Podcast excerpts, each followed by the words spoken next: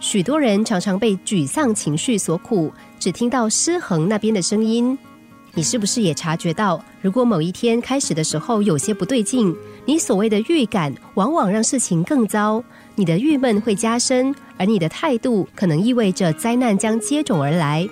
当你带着怒气的举止面对他人的时候，碰到的人也会因为你的态度而还以颜色。这个时候，你就更阴郁、更沮丧，你的悲观会回报到你的身上，再形成你的恐惧和不幸。你的沮丧、愤怒、纷乱以及挫折，最后将导致真实的身体状况。沮丧的情绪并不是不可打破的。通常，人在刚醒来的时候，心情会最低落。你躺着不起身，这些失败的想法就像一床棉被似的笼罩着你。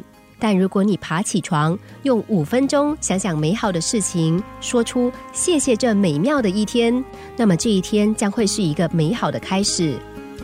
法兰克·科斯特曾经描述下面这个故事：我在镇上碰到了一位朋友，那天的天气阴冷潮湿，可想而知，天气必定是谈话寒暄时的开场白。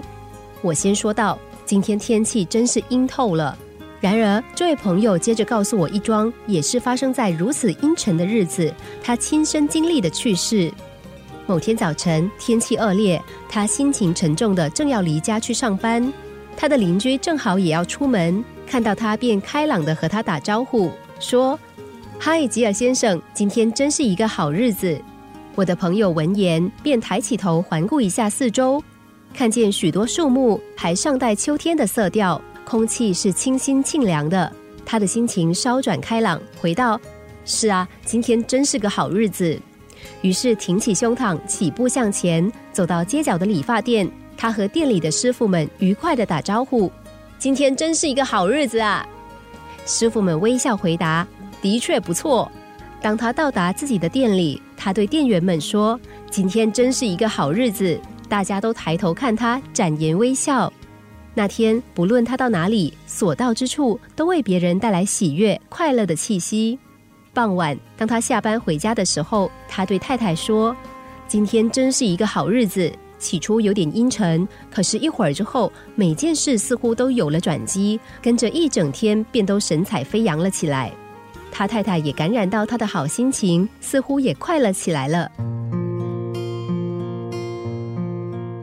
每天清晨带着好心情醒来，是拥有美好一天的重要技巧。美国哲学家梭罗总是在清晨醒来，躺在床上想一想所有他能够想到的好事情，然后再起身迎接这个充满美好事物、美好人们、美好机会的一天。你对生活的态度，可以从你如何面对清晨这件事上看得出来。怎么面对清晨，就怎么过这一天。记住，每一天都是这一生中最美好的日子。永远把今天当成生命中最好的一天，拥抱着这样的信念，当然就日日是好日，天天有蓝天。